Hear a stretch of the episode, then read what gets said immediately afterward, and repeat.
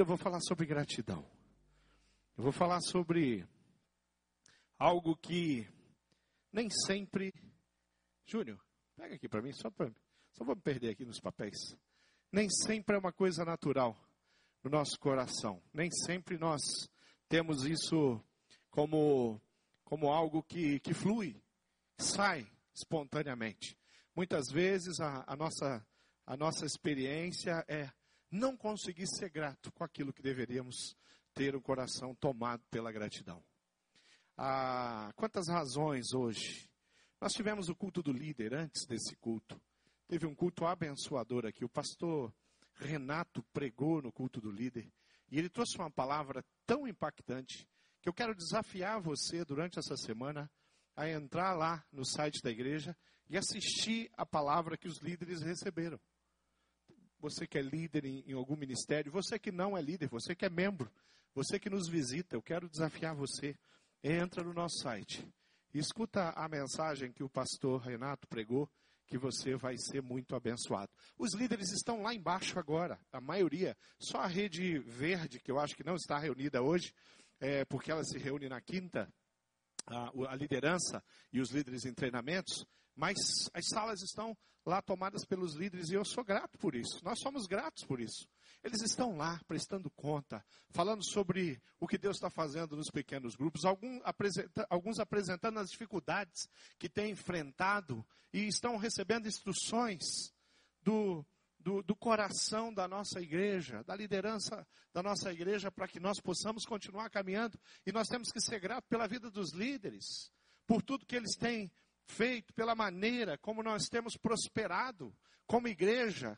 Há razões de sobra aqui esse espaço que nós estamos cultuando, tudo que já aconteceu, todas as nossas classes, hoje a escola bíblica, o CFI, tudo que Deus proporcionou nesse lugar, nós temos que ser grato, nós temos que ter um coração cheio de gratidão.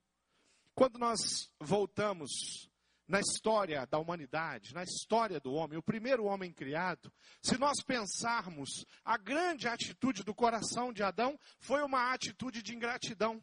Deus havia, Deus havia colocado Adão e Eva num jardim. E você pode imaginar o jardim que Deus colocou Adão e Eva como um grande, gigantesco pomar. Imagina um pomar que tinha toda sorte de fruta necessária para a sustentação física de Adão e de Eva. Eles vão tomados pela ingratidão, não reconhecendo tantas frutas que Deus havia colocado naquele jardim para alimentá-los. E eles vão comer uma fruta, a única que Deus pede para eles não tocar, não mexer. Isso é ingratidão. Isso é não reconhecer o que Deus havia feito por eles. É, quando nós, quando eu fico imaginando nesse grande pomar de Deus, é, eu tenho conhecido frutas no Brasil, é, que frutas que a gente nem sabia que existia. Até fruta que eu conhecia com outras cores. É, tem outra, lá, lá no sul, fruta, essa fruta ela é verde por fora e ela é amarelinha por dentro. Lá, lá para o lado do Pará, Lá para o lado do norte, do nordeste, a, a, fruta é, a fruta é uma outra cor. E quando você vai para outro país, eu vi fruta é, na Coreia que eu não tenho nem como dizer para vocês o nome, porque os coreanos falando o nome da fruta eu não entendia nada também. Né? Até os, as frutas que eu conhecia, quando eles falavam o nome, não dava para entender nada. Né? Você sabe que é banana, mas você não está entendendo o que eles estão falando quando eles estão chamando pela banana. Lá, lá no Pará eu, eu provei uma fruta chamada araçaboi. Comi uma fruta chamada butiá. Cupuaçu. Butiá tem aqui, né? Em Curitiba, né? Só que lá é, é, é, o dobro do tamanho. Tem esse, tem esse detalhe, né? Nosso butiá é butiá. O deles é butiá. Entendeu? lá para aquele lado. Cupuaçu. Quantas coisas boas se faz com cupuaçu? Eu tenho descoberto que tem tudo de cupuaçu naquela região do país. Tudo. Você imaginar, tem bala, tem, tem sorvete, tem é, sobremesa, tem coisa salgada que eles colocam também, cupuaçu. É uma coisa doida. É, siriguela, lá na minha terra, aqui não tem. Aqui não tem, né? Siriguela. Siriguela. E é uma imensidão de fruta. E nós temos que ser tão grato a Deus por essas coisas. Parece que aqueles, aqueles, aqueles dois não conseguiram entender que Deus estava dando a eles uma oportunidade de provar a obediência e eles tinham que ser gratos pela oportunidade que Deus, o limite que Deus deu para eles, porque era uma oportunidade deles serem obedientes, aquele que os amava e aqueles que, o propor, que proporcionou, aquele que proporcionou tantas coisas para aqueles dois. Como é que é o teu coração? Você tem um coração agradecido? Você tem louvado a Deus? Quando você canta uma canção, nós cantamos algumas canções de, de gratidão, é, tomamos a ceia à luz de uma canção de gratidão hoje. Você consegue? Você consegue agradecer a Deus pelas lutas e pelas dificuldades que você passa, porque as dificuldades muitas vezes nos levam a provar, a ter experiências maiores, mais profundas, nos ensinam. Nós temos que louvar e agradecer a Deus por isso. Vamos ver algumas características da gratidão. E a primeira que eu queria compartilhar com vocês é que ser grato é enxergar o agir de Deus ao nosso redor. Ser grato é enxergar aquilo que Deus fez. Colossenses 2:7 tem um texto do apóstolo Paulo e ele vai dizer: enraizados e edificados em Deus, firmados na fé, como foram ensinados, transbordando de gratidão. É assim que Paulo diz que eu devo me comportar, viver o meu estilo de vida é transbordar de gratidão. Desafio. A palavra de Deus é um desafio. A palavra de Deus é loucura para o homem. Mas nós vivemos na contramão quando nós somos tomados pelo Espírito Santo de Deus. E, aliás, nós temos que ser grato pela presença do Espírito Santo de Deus, que é aquele que consegue nos dar uma visão daquilo que somos, do agir de Deus, do que ele faz. Porque se o Espírito Santo não revelar, o homem não vai conseguir entender e provar Deus na dimensão que Deus se permitiu ser provado no meu coração e no teu coração. Essa primeira característica da ingratidão, sim, é a cegueira, pois a pessoa ingrata não consegue perceber. É como se ela ganhasse um carro novo. Tem um carro lá inteiro, foi um presente. Mas de repente, quando ela chega perto do carro, ela vê uma pequena ranhura que tem ali, uma coisinha insignificante que veio da fábrica. E ela esqueceu o carro todo. E ela, o, o olhar dela se funilou na ranhurazinha que tem ali do ladinho, no cantinho, quase escondido na porta daquele carro. Natureza do ingrato, do coração que é ingrato. Uma pessoa grata, ela percebe qualquer gesto. Até um bom dia é algo que alegra o coração. Como é bom, como é ruim as pessoas passarem por você e não te considerarem. Como é ruim você passar pelas pessoas e não considerar as pessoas. E quando alguém acorda, um dia frio, um grau em Curitiba, e você abre a porta da sua casa e seu vizinho fala: Bom dia.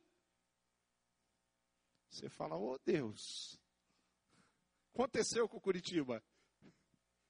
Tem que ser grato tem que reconhecer, porque é Deus abençoando. Uma pessoa grata percebe qualquer gesto. Querido, eu queria ler um texto na Bíblia. Eu queria ler um texto que está ali no livro de Lucas, no capítulo 17, para falar sobre uns ingratos.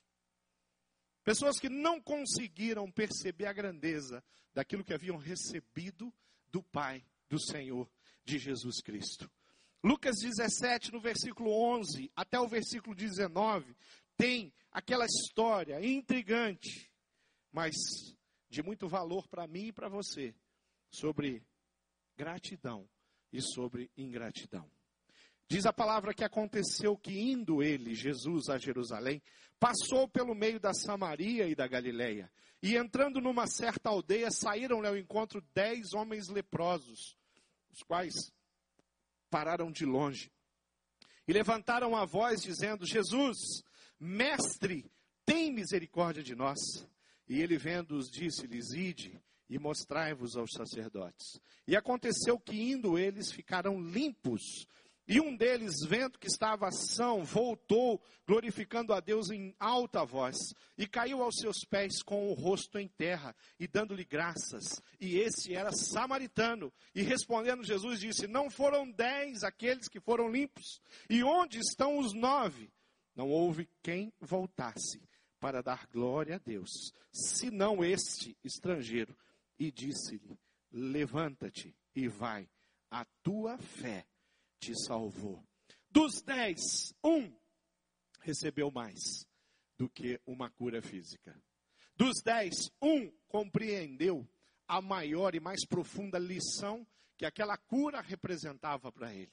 Mas nove foram indiferentes com aquilo que era uma ação de, de, do Senhor Jesus para com eles. Um milagre que só o Senhor Jesus é, pode fazer. Nenhum de nós pode sair por aí e encontrar dez leprosos, dez pessoas com câncer, dez pessoas sofre, sofrendo de fibromialgia, dez pessoas passando por algum tratamento pesado e simplesmente falar: olha, sejam limpos e curados. Qualquer homem que um dia fizer isso, e se o fizer, vai fazer no poder que há no nome do Senhor Jesus. Eles encontraram a pessoa certa e chamaram Jesus de forma coerente e correta. Chamaram Jesus de mestre e de Senhor. Eles sabiam que Jesus tinha como resolver uma questão que não tinha resolução na época deles. Tem uma, uma, uma história que diz que certo homem encontrou-se com um amigo que era um grande poeta conhecido, uma pessoa que tinha habilidade com as palavras, que escrevia e quando escrevia é, chamava atenção, mexia com as emoções. Existem algumas pessoas assim, existem poetas assim, existem é, é, músicos que, que fazem a, a, sua canção e com a sua canção a, a, letra nos impressiona. E esse homem encontrou um desses, dessas pessoas, esse poeta, e falou para ele: escuta, eu preciso vender a minha terra, o meu sítio, a minha chácara. Eu queria que você fizesse uma coisa eu queria que você escrevesse para mim o anúncio da venda da minha casa. O poeta prontamente apanhou o papel e começou a escrever. Olha o que ele escreveu: Vende-se encantadora propriedade, onde cantam os pássaros ao amanhecer, no extenso alvoredo. Cortada por cristalinas e marejantes águas de um ribeiro, a casa banhada pelo sol nascente oferece a sombra tranquila das tardes na varanda. Olha que anúncio. Já pensou você abrir a Gazeta do Povo, abrir ali a internet e você encontrar um anúncio de um, de um pedaço de terra na região aqui de Curitiba que tem essa característica? Ok, aquele poeta escreveu com a sua habilidade, a sua qualidade, o seu dom, o seu talento. Aquele casal foi embora. Passado algum tempo depois, Aquele poeta encontrou o casal e perguntou para ele: e daí vocês venderam a propriedade? Eles falaram: de jeito nenhum. O poeta ficou, ué, fez um anúncio com tanta, tanta qualidade, expressei. Pois é, depois que a gente viu o seu anúncio, nós cancelamos o negócio. Não queríamos mais vender. Enxergamos aquilo que Deus tinha dado para a gente. Olharam para a propriedade dele com outros olhos. Às vezes é isso que precisa para a gente. Olhar para as coisas que Deus fez, a família que Deus nos deu, com outros olhos. Não com os olhos humanos, que é capaz de tocar na, na, na única fruta que Deus falou para não tocar, mas com os olhos espirituais, que nos, faz nos enxergar tudo aquilo que o Pai tem ah, nos abençoado. Há uma canção, eu queria cantar um trechinho com vocês, que diz que eu sou grato por tudo o que eu tenho. Vamos cantar? Vamos lá, banda. Eu sou grato por tudo o que tenho. Diga tesouro maior desse mundo. Meu tesouro maior desse mundo foi dado por herança, me foi dado por herança eterna. Maior prova do amor de Deus, maior prova de um amor tão profundo. Diga, tenho vida, alegria. Tenho vida,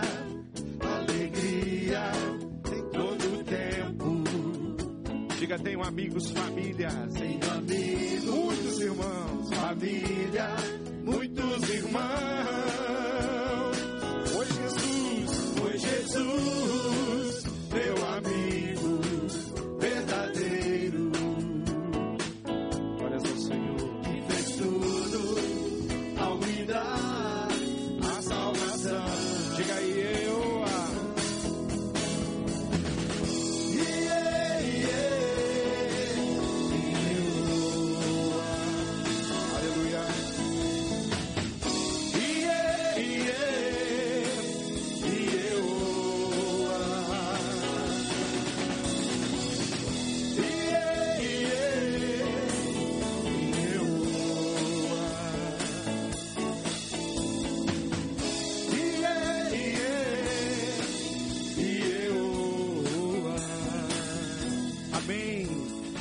Segunda coisa que eu quero que você guarde no teu coração, que gratidão é nunca, é não se esquecer das coisas que Deus fez. É poder olhar para o passado, não para ser ferido pelo passado. É poder olhar para as lutas, as dificuldades, os tempos difíceis, sem ser, ficar deprimido, angustiado. Mas é olhar para o passado e lembrar que quando nós passamos pela luta, o Senhor esteve conosco. E Ele nos tirou de lá. Ele nos abençoou.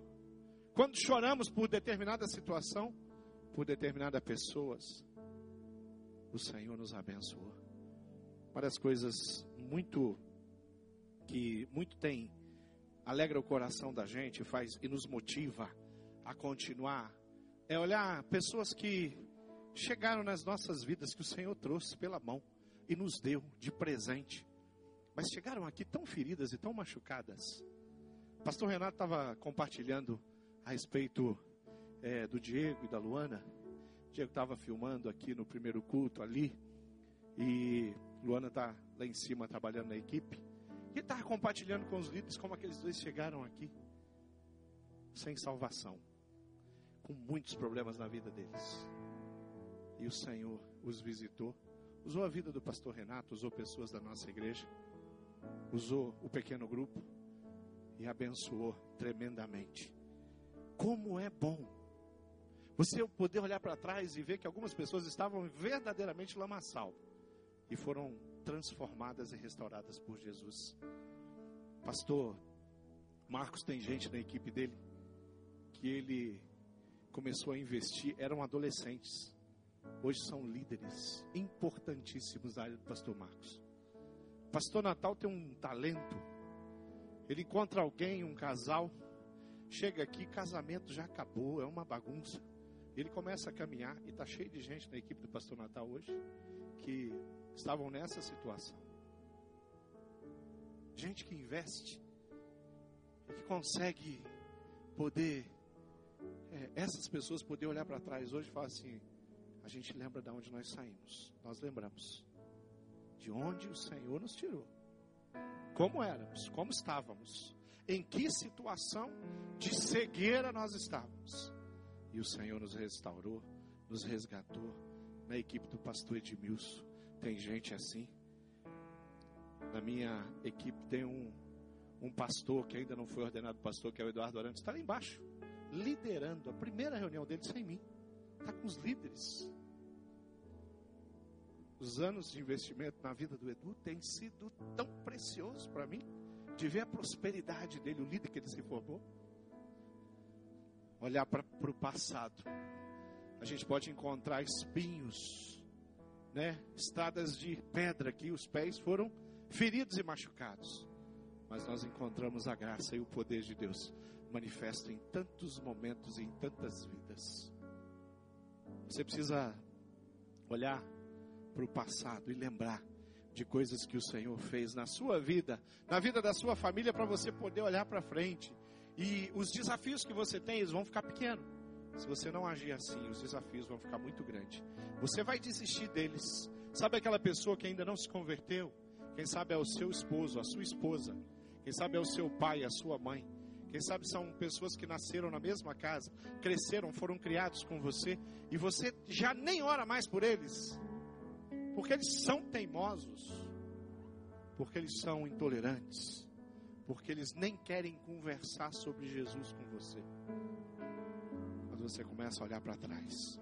Aí você olha para frente e você fala: opa, eles podem ser o que for, pode estar na religião pode ter o conceito, o ateísmo, seja lá o que for.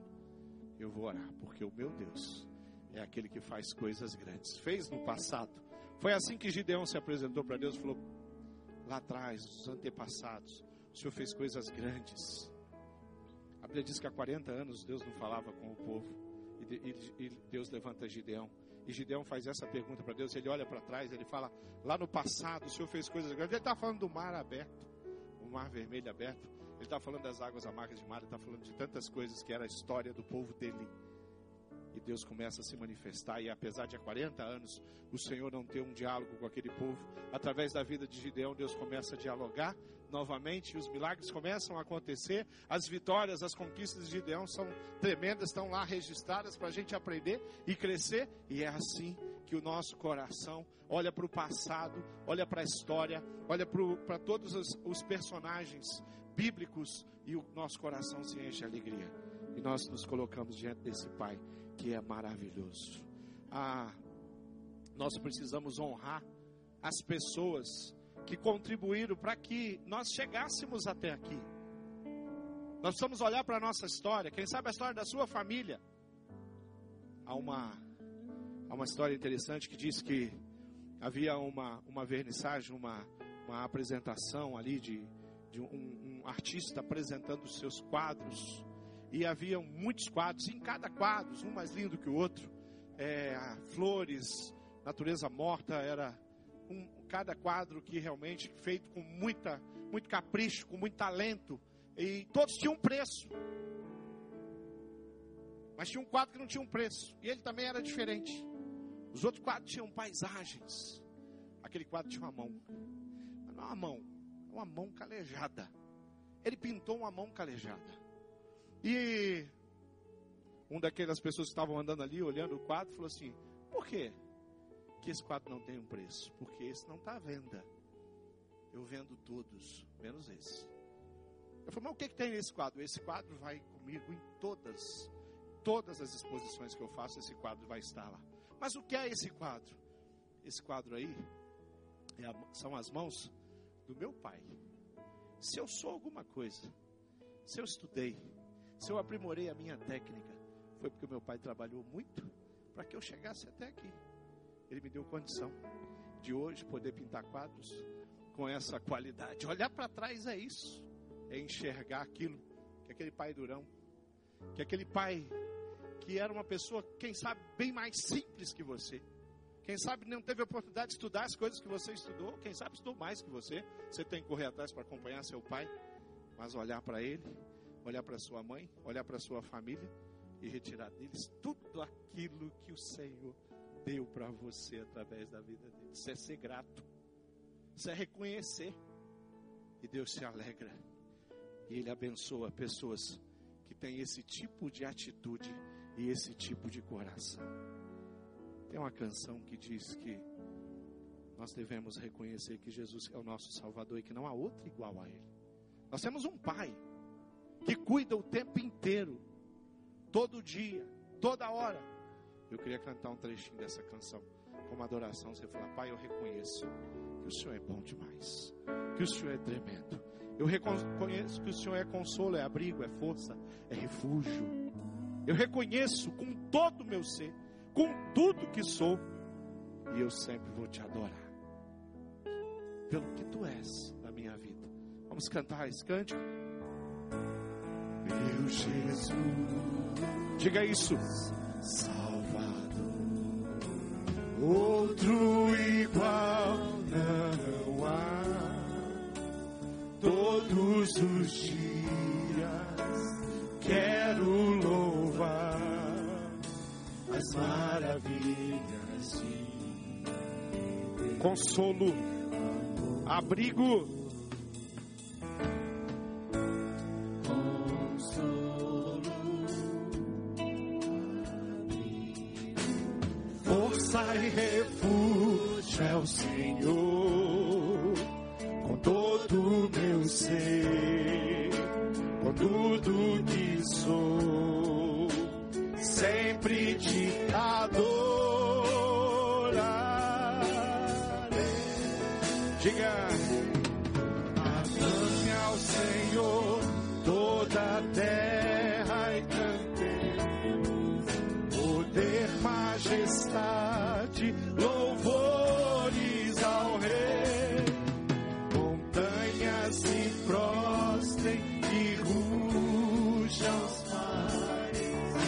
Ao som de teu nome. Alegre te louvo por teus grandes feitos. Firmado estarei, sempre te amarei. Incomparáveis são tuas promessas. incomparável,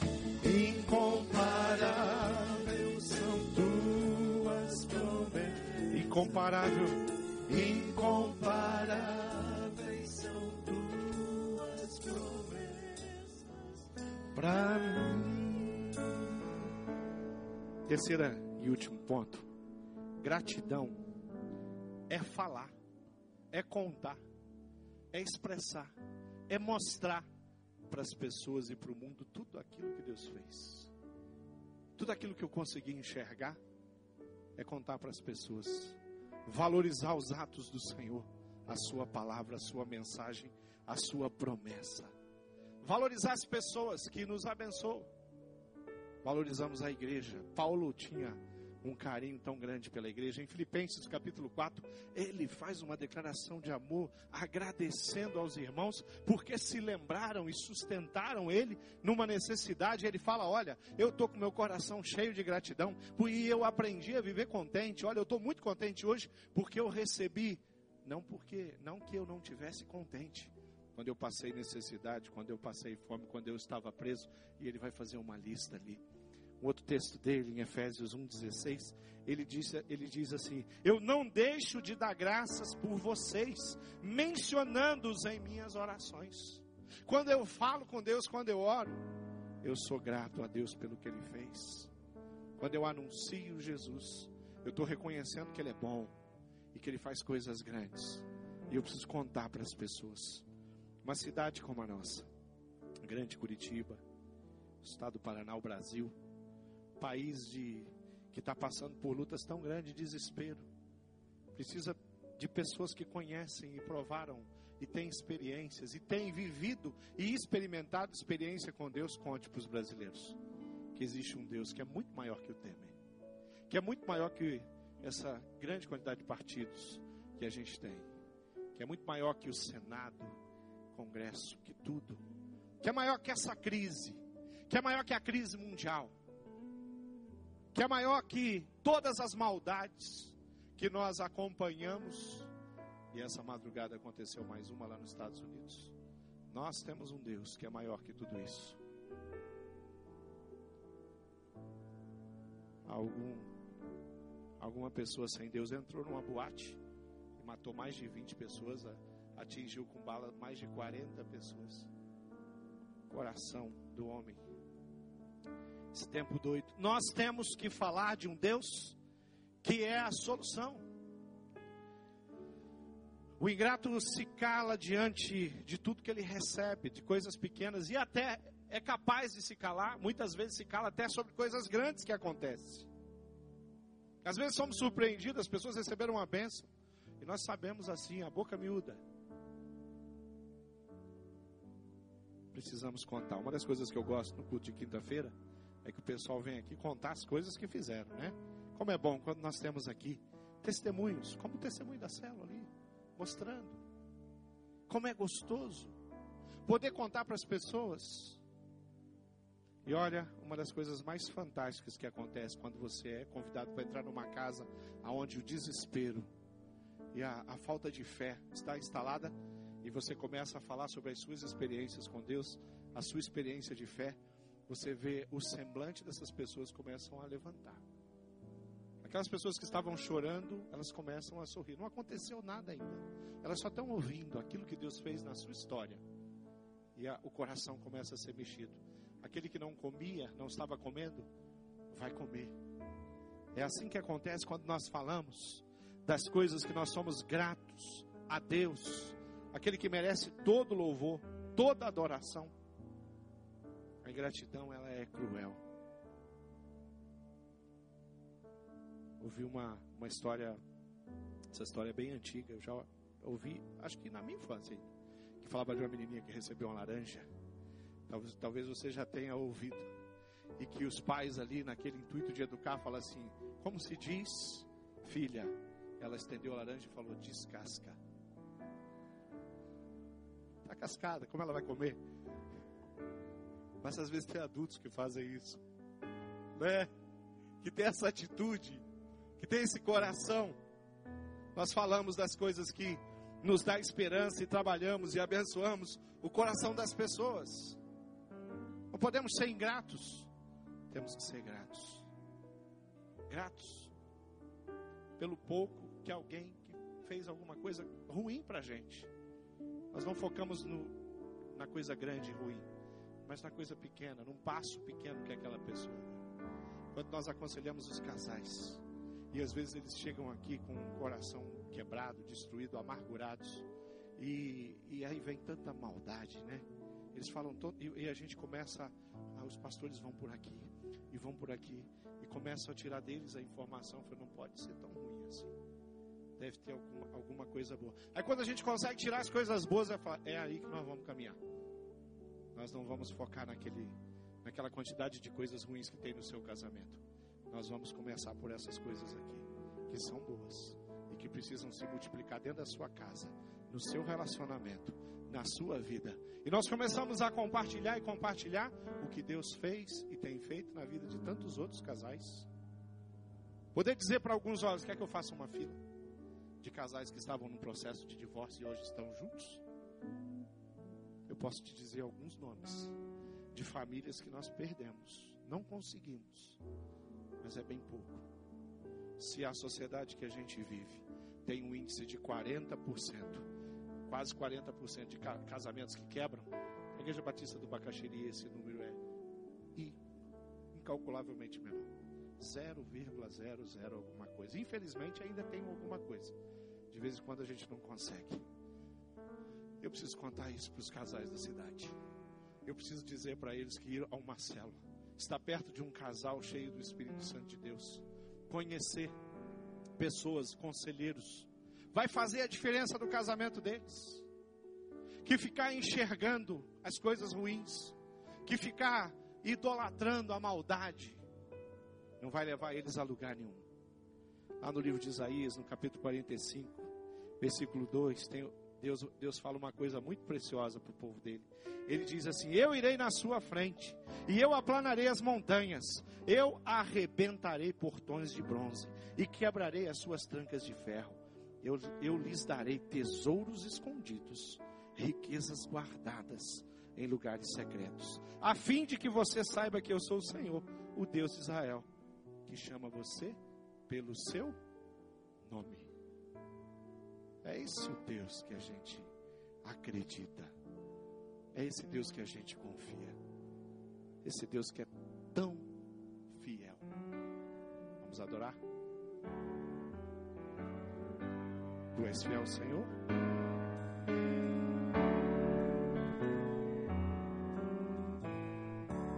Diga isso de coração.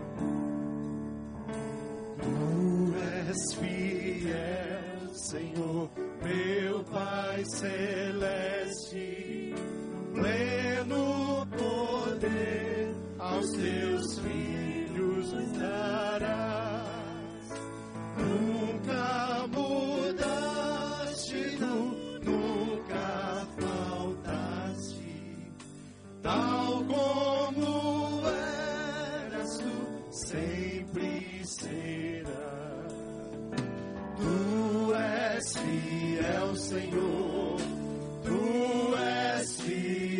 Señor.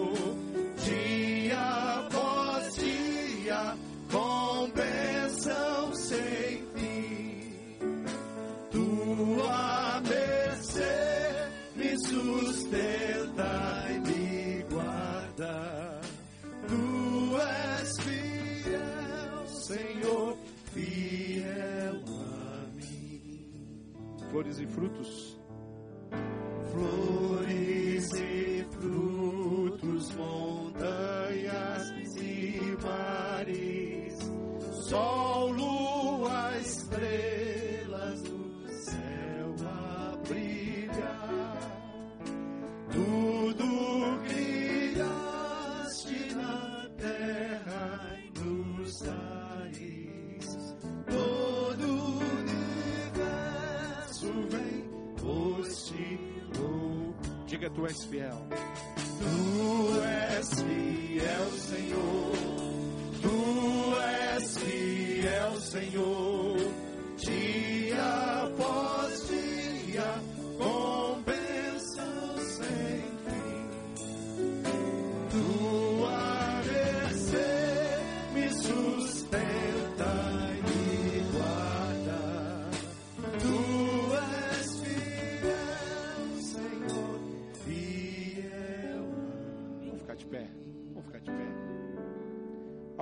Razões muito nobres pela qual nós devemos sim declarar Jesus em todos os lugares a todas as pessoas, reconhecendo que de todas as coisas que você recebeu, a sua família, dentro da sua família, na sua vida, eh, seus, seus relacionamentos, na sua vida profissional, de tudo que você recebeu, não tenha dúvida, tem alguma coisa que merece a nossa gratidão. Nessa nós devemos colocar nosso maior esforço para reconhecer aquilo que Jesus fez na cruz do Calvário. Aquilo que nós acabamos de relembrar participando da ceia, que ele ele enviou Jesus Cristo, filho amado dele para morrer por nós. E eu queria fechar essa mensagem falando sobre um coração grato, reconhecendo que Jesus Cristo é aquele que faz sim toda a diferença na minha vida e na sua vida e tem salvado. E se por um acaso você tem vivido uma vida de gratidão, o que eu quero desafiar você a fazer uma coisa: colocar o seu coração diante de Deus e falar, Pai, me ensina, abre os meus olhos, para que eu possa ver as coisas grandes e as coisas pequenas que o Senhor faz no dia a dia. Usa a minha vida como uma fonte de esperança ao coração das outras pessoas, inclusive, principalmente, dentro da minha casa.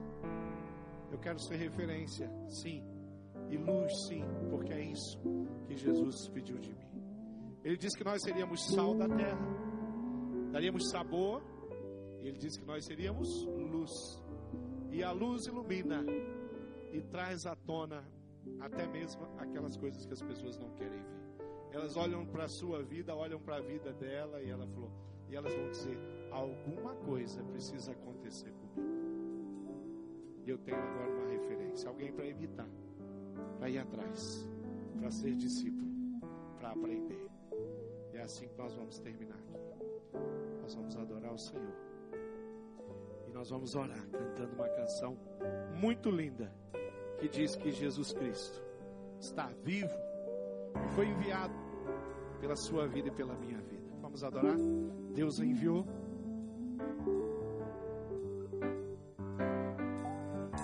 Deus enviou Seu filho, Jesus, seu filho, seu amor, e seu amor, perdão nos dá.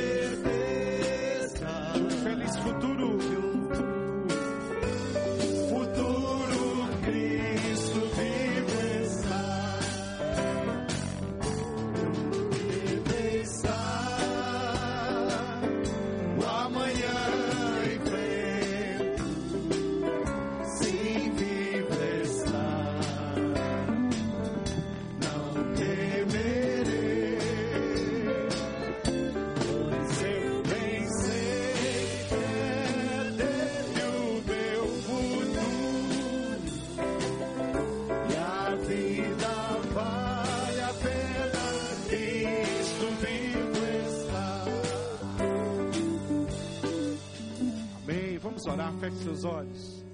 Pai amado, eu sei que o Senhor é um Deus que nos ofereceu muito mais que merecíamos, merecemos e jamais vamos merecer tanto amor, tanto cuidado.